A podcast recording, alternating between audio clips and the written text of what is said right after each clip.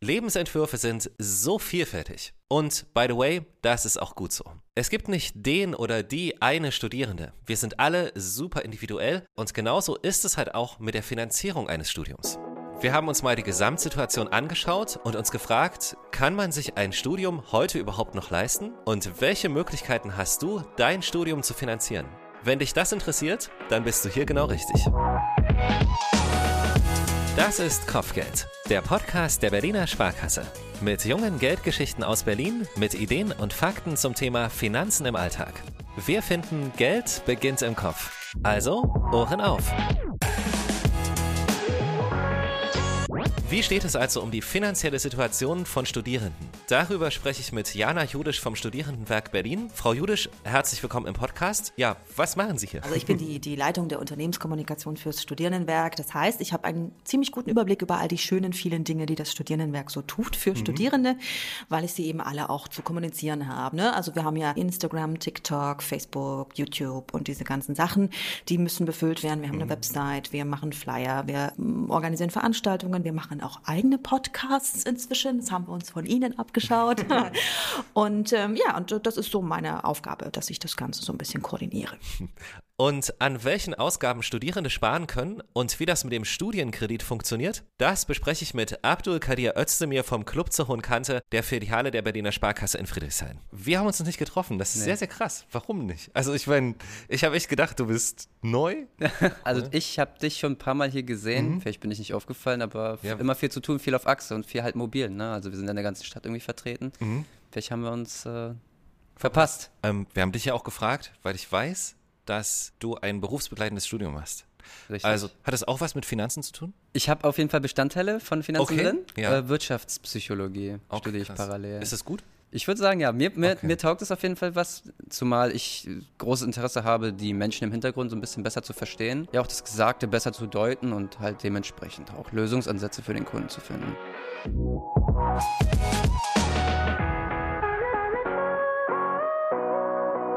Wir haben uns schon mal getroffen und konnten beide nicht so richtig glauben, dass das drei Jahre her ist. Aber es sind halt diese magischen letzten drei Jahre sozusagen, mhm. wo alles ein bisschen anders war. Ähm, das ist ja auch ein Stück weit der Grund, warum wir jetzt nochmal gucken wollen, was hat sich denn so in der Zeit verändert? Beziehungsweise können Sie vielleicht kurz sagen, wie es den Studierenden so geht? Kommen die heute vielleicht mit anderen Fragen? Fällt das auf als noch vor ein paar Jahren? Mm, nee, das muss man wirklich sagen, sie kommen mit den gleichen Fragen wie, okay. wie immer, nur dass die Antworten ein bisschen komplizierter geworden sind. Also typische, typische Fragen sind natürlich erstmal dass die Fragen der Grundversorgung, da sind mhm. wir ja auch für zuständig für die Versorgung von Studierenden. Also wo kriege ich Wohnraum, kriege ich einen Wohnheimplatz?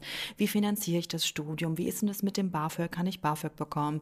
Eine Sache hat sich vielleicht ein bisschen verändert. Früher haben die Studis auch uns äh, da sehr stark nachgefragt, wie kriege ich einen studentischen Nebenjob? Wo mhm. kriege ich Arbeit?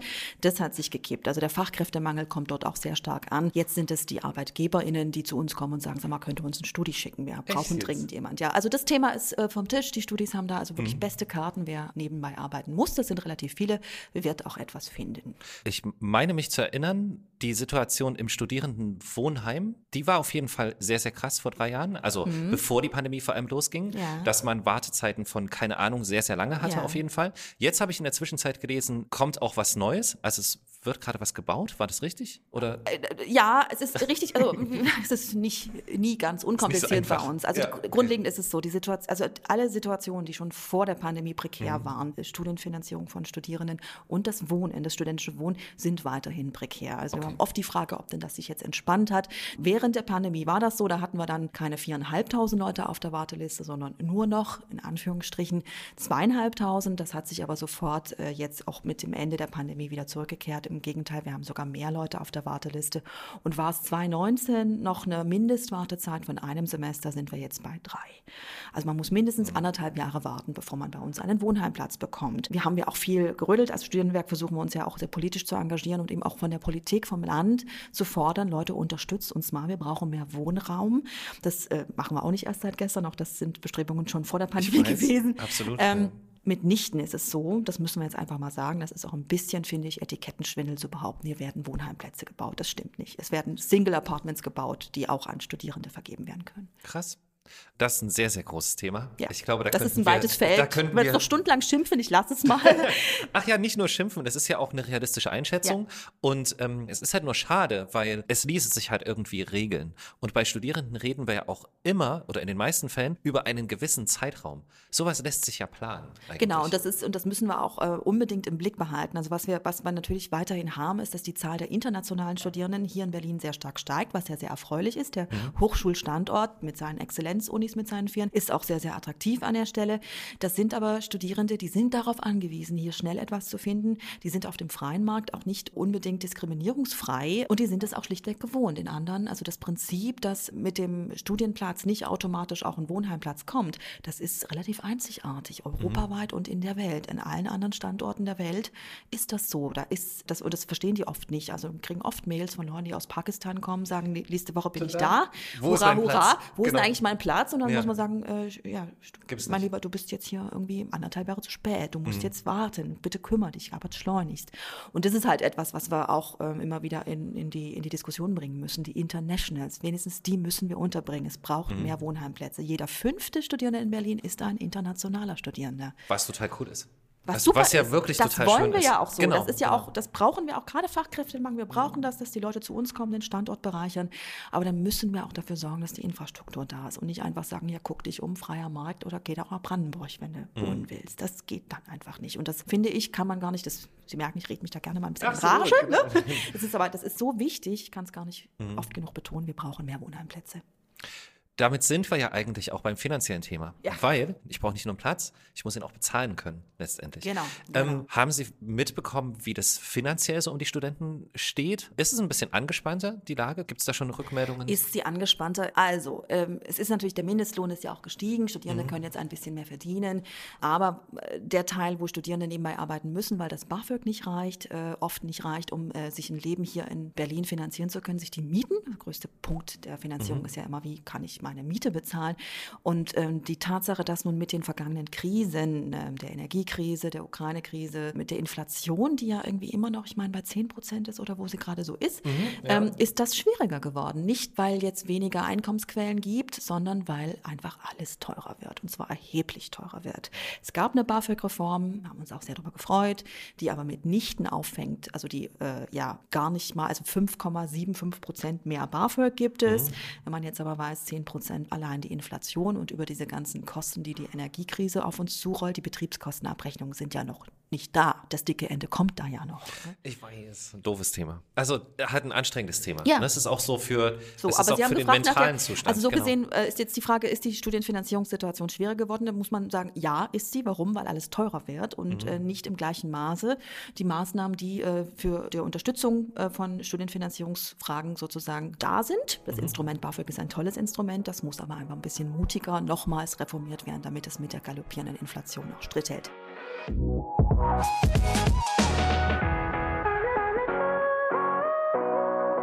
Okay, nehmen wir das BAföG mal als Grundlage. Immerhin ermöglicht es vielen, überhaupt zu studieren. Was bedeuten die Änderungen beim BAföG jetzt in Zahlen? Also 5,75 Prozent erhöht. Das genau, heißt, also der Förderhöchstsatz beträgt jetzt 812 Euro. Wenn man noch den Zusatz für Kranken- und Pflegeversicherung bekommt, könnte man maximal 934 Euro momentan bekommen. Das ist der Förderhöchstsatz. Weiterhin ist die Einkommensfreigrenze der Eltern angehoben worden um rund 20 Prozent. Der Vermögensfreibetrag ist erhöht worden. Und das finde ich schon ziemlich gut, die Altersgrenze ist erhöht worden. Man kann jetzt bis 45 immer noch BAföG bekommen. Krass. Das war ja vorher 30. Mhm. So. Das ist sehr, das ist sehr, sehr viel mehr. Das ist schon, das ist schon einiges. Mhm. Also da, da, das finde ich auch gut, dass dort eben gerade in Berlin, wo wir ja doch nochmal äh, etwas, wie soll ich sagen, äh, buntere äh, Biografien haben, mhm. wo es ähm, vielleicht auch einfach mal eine Menge Menschen gibt, die nochmal ein Studium aufnehmen, wenn sie irgendwo in ihren Mit-30ern sind, ja. ist das eine gute Sache. Dennoch ist diese BAföG-Novelle bei weitem, also das muss man jetzt einfach mal sagen, ähm, nicht mutig genug. Die, gut, das konnten, das ist ja immer in Long Process in the Making und mittendrin kommt dann Inflation und so. Da wurde dann auch nicht rechtzeitig angepasst. Das ist das eine. Das andere ist, dass das BAföG weiterhin extrem kompliziert geblieben ist. Also das BAföG ist ja aus einem Grund äh, unbeliebt, der einfach heißt, das ist mir zu komplex. Die meisten Leute geben auf, weil es alles, also da gibt es ja für jeden Käse eine Sonderregelung. Es ist ein hochkomplizierter Prozess, der ja auch nicht durchdigitalisiert ist. Mhm. Auch das dauert ja auch lange, die Bearbeitung. Also unbeliebt ist das BAföG leider immer noch, was schade ist, weil es eigentlich eine gute Sache ist. Ich denke aber einfach, was vielleicht nochmal ganz, ganz gut zu wissen ist, sozusagen, die meisten Leute, die BAföG bekommen, müssen nebenbei auch verdienen. Und da ist es zum Beispiel auch gut, dass ja auch da die äh, Einkommens-, also diese anrechnungsfreie Grenze angehoben worden ist. Ne? Also bisher waren es ja, also die Minijobgrenze war erst bei 450 Euro, die mhm. ist jetzt auf 520 gestiegen.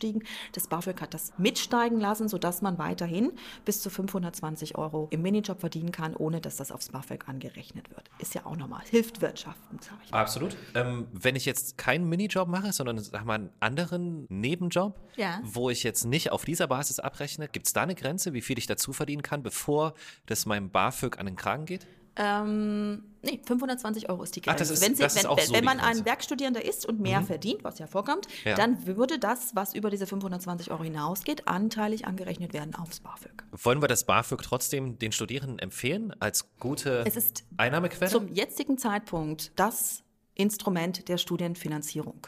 Okay. Sozusagen. Es gibt, es gibt noch Stiftungen, es gibt noch Studienkredite. Es gibt ja viele andere Formen. Also das, die wichtigste Einnahmequelle immer noch der Nebenjob, auch das ganz, ganz wichtig. Aber wenn es darum geht, sich da ein bisschen unterstützen, staatlich unterstützen zu lassen, ist das BAföG immer noch das Wichtigste. Das heißt, das ungeliebte Stiefkind BAföG äh, da kommst du nicht drum rum. Ja. Was Besseres gibt es auch nicht. Und nach wie vor sind auch, und wenn wir wir könnten es nur einfach noch ein bisschen besser machen, das ist der mhm. Punkt. Am liebsten wäre uns ja Eltern unabhängig. Für alle. Fertig. Mhm.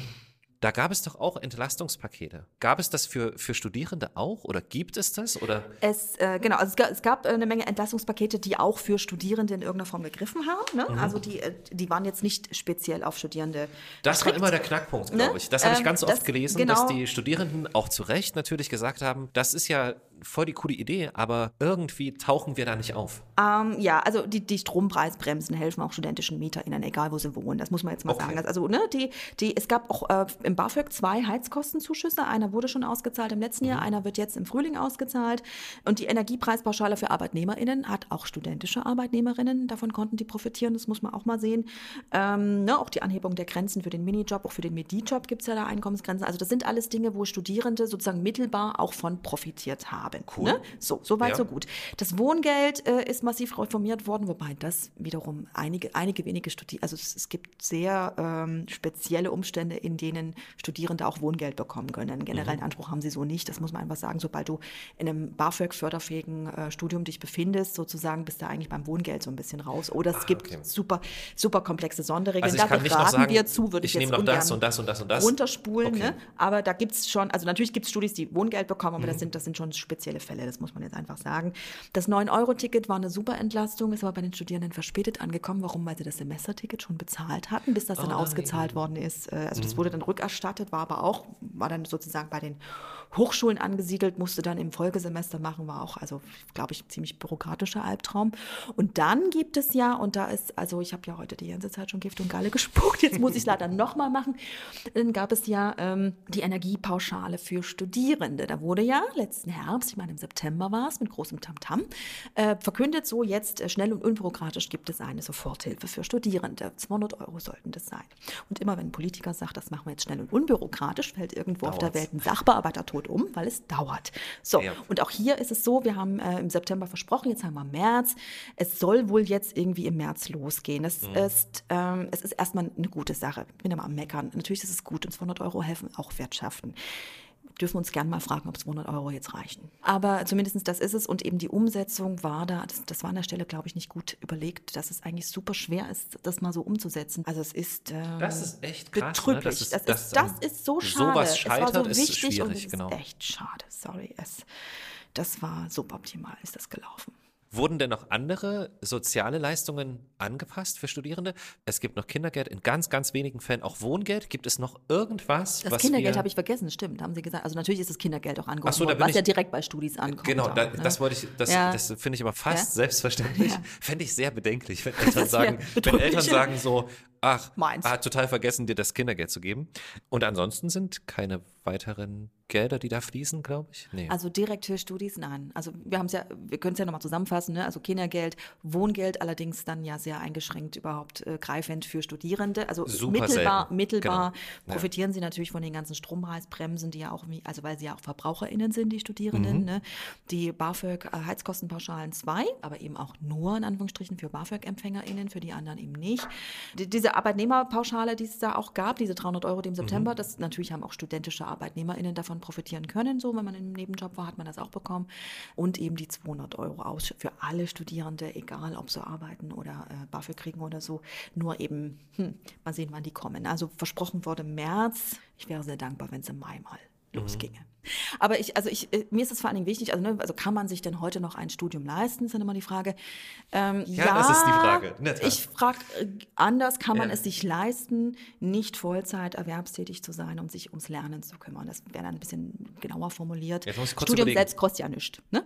Ach so. Wir haben ja keine Studiengebühren. Wir haben, eine, wir haben eine Semestergebühr, da ist das Semesterticket mit drin und ein bisschen eine Verwaltungsgebühr und den Sozialbeitrag fürs Studienenwerk, der ist da noch mit drin. Aber ist, dann ist Aber die Frage, wenn ich es richtig verstanden Ja. habe gerade, also kann man sich leisten, nicht zu arbeiten? Kann man es sozusagen? sich heutzutage leisten, nicht zu arbeiten? Das ist doch die Frage und nicht, Oh, das ist, das ist, ja, ganz schön viele Ne? kann man sich Gedanken. es leisten, zu lernen? Ich finde ja, und das Sollte man, Sollte, ja. also ne, Bildung muss ja auch, hat ja auch einen Zweck Ja. sozusagen. Und wie können wir das sicherstellen, dass Menschen, die ähm, zu Zwecken der Bildung nicht vollständig Mhm. erwerbstätig sind, trotzdem irgendwie um die Runden kommen? Das muss doch die Frage sein. Also, trotzdem machen? Wahrscheinlich, oder? Es ist schwer, aber wissen Sie, alles ist schwer. Und berufstätig sein ist auch nicht leicht. Und es, es ist, natürlich ist es schwer, aber es lohnt sich. Bildung lohnt immer. Und wir brauchen ja auch gut ausgebildete Fachkräfte. Also ähm, wir brauchen, ähm, gerade in, dem, in der Transformation, in der sich diese Gesellschaft befindet, hin zur Digitalisierung, brauchen wir Leute, die sich den harten Weg reinziehen und studieren. Von daher würde ich immer sagen, Leute, macht das. Und wenn ihr Unterstützung braucht, kommt ins Studierendenwerk. Und nicht zu vergessen, das Studienleben hat ja auch sehr viele Vorzüge. Man muss es ja trotzdem auch nochmal sagen. Ich trauere, Oder? ich trauere dieser Zeit meines Lebens auch sehr nach. So schön wie dann wird es nie wieder. Das, aber wirklich, das, das Ja. klingt, das klingt Also, so, warte so das klingt unfassbar erwachsen. blöd, aber, aber die Freiheit hat man auch dann oft nicht mehr. Das meine ich Ja. damit. Das dürfen wir auch nicht vergessen, Ja. weil es gibt sehr, sehr viele gute Seiten tatsächlich. Ja, genau. Also das Studieleben ist auch schön und ich vermisse es manchmal ein bisschen. Ja. Ähm, vielen, vielen Dank. Es ist halt wirklich ein anderes Gespräch. Es gibt ein paar Parallelen, Ja. aber ich finde, es ist halt wirklich ein anderes Gespräch als vor drei Jahren. Auf alle Fälle. Voll. Ja, also das, das hat sich auch, also der Campus hat sich verändert. Das, ich meine, das Leben hat sich verändert. Das Mhm. Ja. Mhm. ist postpandemisch ist irgendwie anders, ne? Also, ja. Frau Judisch, vielen, vielen Dank. Alles Gute für Ihre Arbeit Vielen und Dank. überhaupt, genau. Und vielleicht updaten wir uns nochmal, wenn, wenn vielleicht Mal gucken, Ganz was in drei passiert. Jahren dann los Genau, ist. genau. Kommen Sie in drei Jahren wieder, sind herzlich eingeladen. Mal sehen, was wir dann zu erzählen haben. neues ne? BAföG zum Beispiel. Uh. Das, das wäre Ey, wirklich wenn krass. da echt So. eine Reform. Oh, das wäre ja, Ja, großartig. da gibt es aber auch eine Feier dann vor dem Brandenburger Oh, Tor. bitte, glaub ja. Ich. Genau. Ähm, Dankeschön und bis bald. Bis bald. Tschüss. Tschüss.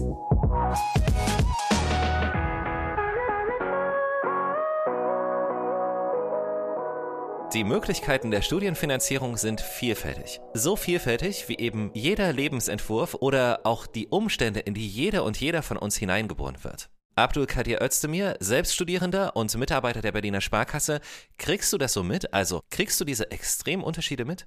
Absolut, also ich hatte schon alles. Es gibt auf jeden Fall die Studenten und Studentinnen, die oftmals noch fi- durchfinanziert werden durch Eltern. Das, Okay. das ist halt einfach. Das- aber das aber ist das habe ich auch, schön, das habe ich, ja. das ist einfach und auch gut für diejenigen. Habe ich aber auch schon zu meiner ja, Schulzeit auch mitbekommen, dass halt einfach manche gesegnet sind, Mhm. vorteilhaft. Auf der anderen Seite hatte ich aber auch schon Personen hier sitzen, die leider Gottes mit ihren Finanzen einfach so ein bisschen durcheinander kamen, Mhm. auch studiert haben und auch vor mir saßen und äh, die eine oder andere Träne vergossen haben, weil sie halt finanziell einfach nicht mehr klar kamen, mit niemandem darüber gesprochen haben, aber mir gegenüber offen waren, um halt irgendwie einen Lösungsansatz zu bekommen. Also es gibt wirklich alles querbeet.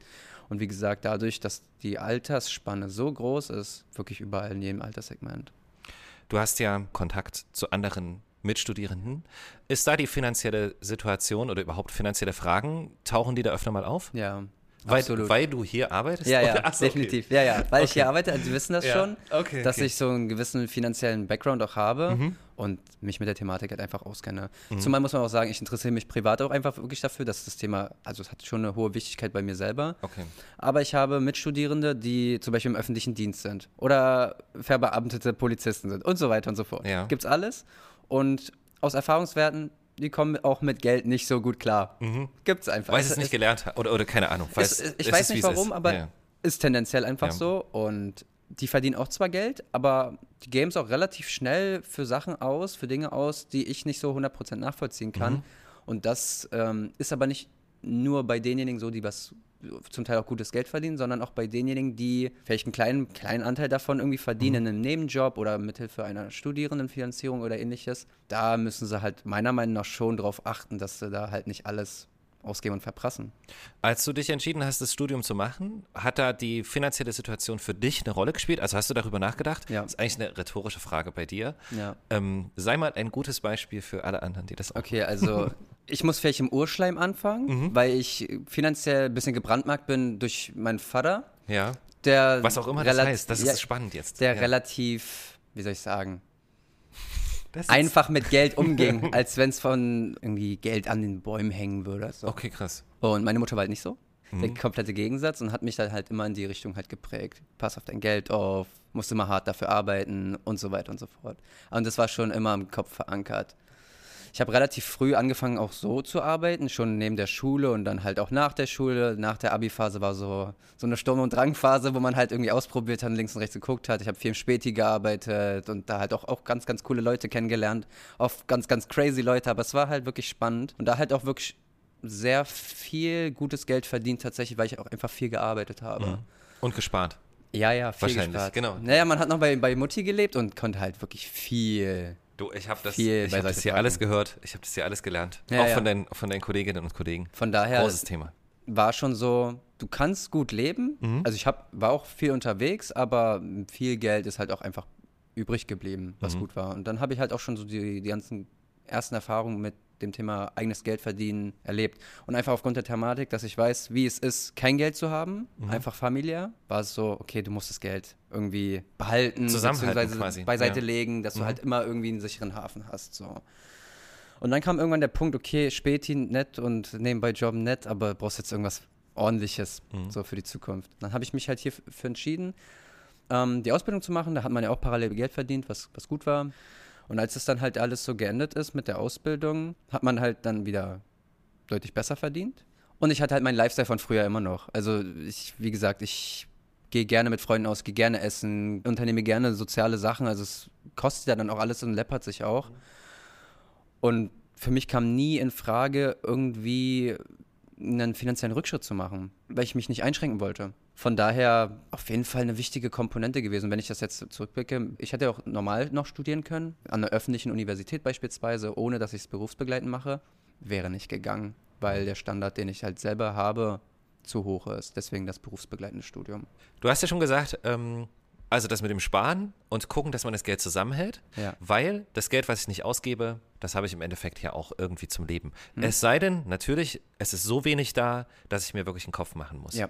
Lass uns gleich mal so Möglichkeiten aufzeigen, ja. wo man sich so quasi noch Geld organisieren kann, mhm. sag ich mal. Mhm.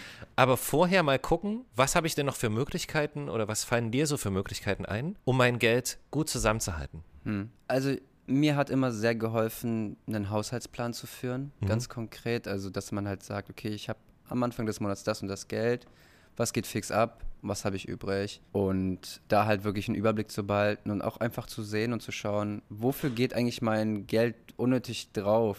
Also man ist eigentlich, man ist sich eigentlich gar nicht so wirklich bewusst, wo das Geld halt auch variabel einfach so hingeht, wenn man ich irgendwo mit der Karte, nicht, wovon du redest.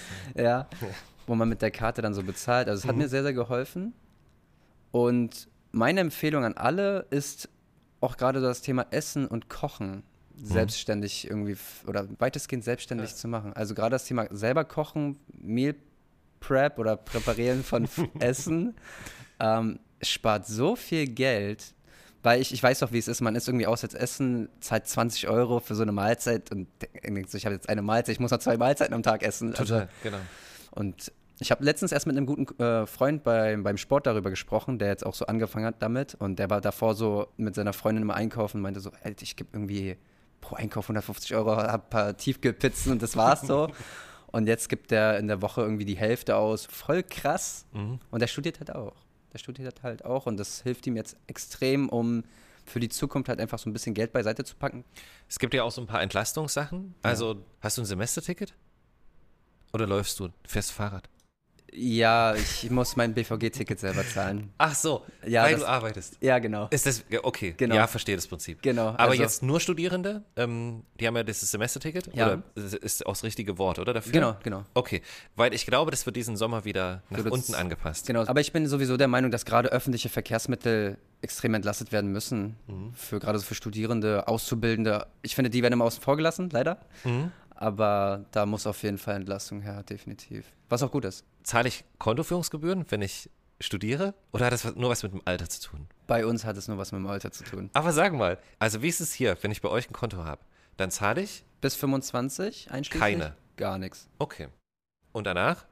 Danach zahlst Das du halt. die klassischen Kontoführungsgebühren, die wir halt so Mhm. haben. Aber da muss man fairerweise sagen, da hatten wir immer Gebühren. Also da sind wir jetzt nicht irgendwie neu so aufgestellt. Mhm. Wir hatten immer Gebühren für Menschen ab 25 Jahren. Da haben Okay. wir so für uns das, den Cut gesetzt und grenzen da halt keinen aus. Also wir gehen da wirklich nach dem Alter, weil in der Regel so mit 25 ja meistens so die Erst Erstausbildung auch irgendwo endet, zumindest Mhm. aus Erfahrungswerten und das ist halt so der Maßstab, den wir uns gesetzt haben. Du hast von den, von den reichen Studierenden gesprochen? Ja. Wo die, nee, von denen, wo die Eltern Ja. sehr, sehr nett sind. Muss man ja auch mal anerkennen sagen.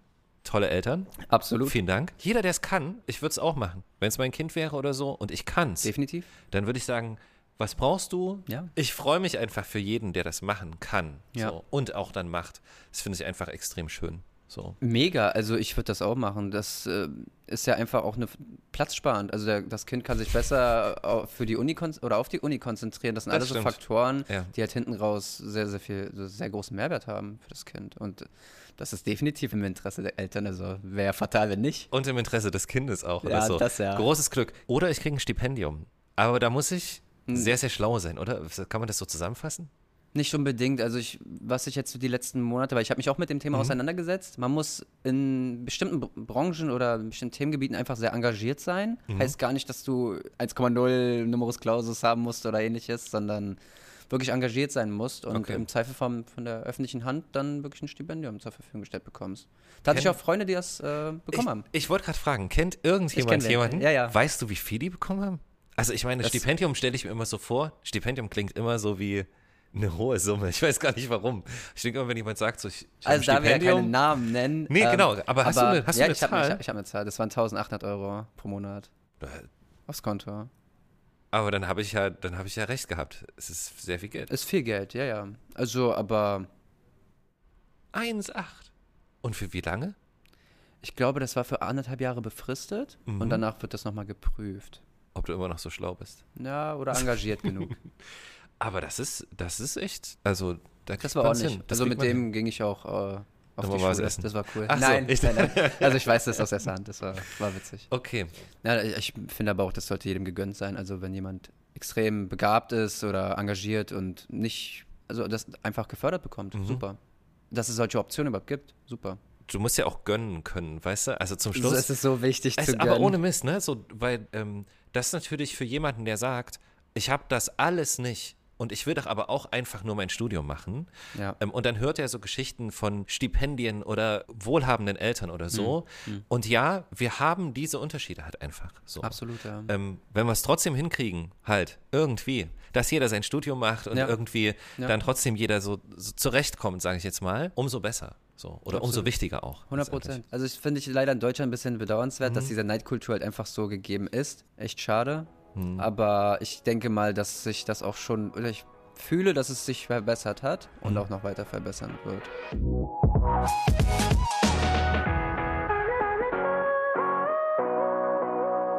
Ich frage mal ganz einfach. Aus deiner Sicht und so mit deiner Erfahrung, für wen macht ein Studienkredit Sinn? Ich würde sagen, für Leute, die vielleicht einfach nicht diese sehr guten finanziellen Verhältnisse haben, aus dem Mhm. Elternhaus beispielsweise. Auf der anderen Seite einfach sehr eingebunden sind durch die Uni. Also gerade, es gibt ja bestimmte Studiengänge, die wirklich sehr zeitintensiv sind Mhm. und gleichzeitig vielleicht nicht so viel Arbeit haben zu arbeiten, nebenbei Nicht so viel Zeit haben. genau zu arbeiten und dadurch Geld zu verdienen. Für diejenigen ist ein Studienkredit sehr, sehr geeignet, um halt auch einfach noch so ein bisschen zumindest am sozialen Leben teilzunehmen. Ähm, wir hatten auch mal den Gedanken, dass du unter Umständen schneller fertig bist zu studieren mit einem Studienkredit. Ja. Auch ein cooles Argument irgendwie. Absolut, ja. Also das ist natürlich so ein gewisser, das sind so die Opportunitätskosten, die man halt hat. Ne? Mhm. Also die Zeit, die man dann halt dafür aufbringen müsste, um mhm. am Wochenende zu arbeiten, kannst du halt ins Lernen stecken, dadurch bessere Noten, die Klausur bestehen, hoffentlich. Ja. Ich habe einen Freund, der macht das schon sehr, sehr lange, deswegen ähm, weiß ich, wie das ist aus erster Hand, wenn man einfach lange im Studium ist. Mhm. Von daher definitiv ein Punkt, ja klar. Der, also der Studienkredit der KfW, muss man dazu sagen, wird hier bei euch angeboten. Was heißt denn genau angeboten? Ihr vermittelt den? Ist das das richtige Wort? Wie? Ja, wir sind so ein Stück weit, also wir sind Vertriebspartner, mhm. wenn man das erstmal so plakativ sagen darf. Also wir sind so einer, ein Standort von wenigen, die mit der KfW zusammenarbeiten, von der Berliner Sparkasse jetzt, ja. wo Studenten und Studentinnen herkommen können, um ja auch Erstinfos zu kriegen, was mhm. das so grundsätzlich beinhaltet, weil allgemeine Infos haben wir ja dann doch. Da sind wir schon geschult. Okay. Aber wir sind jetzt nicht diejenigen, die rausgehen und sagen, okay, wir sind jetzt Kaffee, hier gibt es Studienkredit. Das, das genau. passiert nicht. Wer Nein. will noch einen? Genau. Das passiert nicht. Also wir sind diejenigen, die dann meistens für Menschen, die schon einen Studienkredit haben, mhm. denen diese Weiterbewilligung beantragen und das der KfW weiterleiten, damit das halt auch einfach reibungslos weiterläuft mit der Bezahlung oder der Auszahlung okay. des, der monatlichen Rate. Aber wir helfen auch bei Erstanträgen, also für, gerade für Studenten, die dann wirklich an dem Punkt stehen, okay, brauche ich jetzt so einen Studienkredit oder nicht? wirklich vielleicht auch eine Empfehlung geben oder in welche Richtung das gehen könnte, mhm. aber gleichzeitig auch bei der Erstbeantragung helfen, die unter Umständen ein bisschen aufwendiger ist. Ja. So mit Krediten kennt sich die Sparkasse ja aber sehr gut aus. Ähm, Kerngeschäft. Kennst du die, ähm, weißt du um die Voraussetzungen, so einen Studienkredit zu bekommen? Also das klingt ein bisschen so, als wäre das sehr, sehr einfach. Die Frage ist aber, ist es wirklich oder werde ich da genauso geprüft, wie wenn ich jetzt irgendeinen anderen Kredit beantrage oder so? Weißt du das? Also die Beantragung eines Studienkredits, wenn man jetzt das mal hart mit, mit BAföG beispielsweise mhm. vergleicht, ist deutlich unkomplizierter. Ach krass. Weil du dich nicht komplett nackig machen musst, mhm. Eltern aufzeigen musst, was wer wie verdient. Das ist ja bei BAföG höchst kritisiert und hoffentlich wird das auch irgendwann mal geändert, mhm. aber das ist jetzt eine andere Thematik. Der Studienkredit der KfW ist da deutlich entspannter. Also du musst hier in Deutschland auf jeden Fall studieren mhm. und EU Staatsbürger sein, zumindest. Und ich glaube, der, du musst oder darfst höchstens 44 Jahre alt sein. Mhm. Muss eingeschrieben sein, immatrikuliert sein und dann funktioniert das grundsätzlich. Also ein bisschen leichter als BAföG, unter Umständen, was die Beantragung ja. angeht, aber nichts gegen BAföG. Ich meine, in beiden Fällen bekomme ich Geld. Ja. Wo liegt denn da ein Unterschied dann noch? Ja. Ich zahle Zinsen auf, auf den Kredit genau. zum Beispiel. Okay. Der KfW-Studienkredit ist mhm. hinten raus teurer. Ja. Bei der, bei der BAföG-Zahlung hast du keine Zinsen. Mhm. Musst auch maximal einen Höchstbetrag zurückzahlen, der bei 10.000 Euro liegt, mhm. maximal. Mhm. Bei der KfW musst du alles plus Zinsen zurückzahlen. Das kann sich halt, je nachdem, ob man halt die Zinsen für sich ausrechnet oder nicht, viel, äh, läppern. Also in sechs, sieben Jahren kommt da einiges zusammen. Weißt du, wie viel man Studienkredit bekommt? Also wie viel Geld das ist im Monat? Du kannst dir den Satz selber aussuchen. Hm? Der liegt zwischen 100 pro Monat oder 650 Euro maximal, okay. den du dir auszahlen lassen kannst. Cool.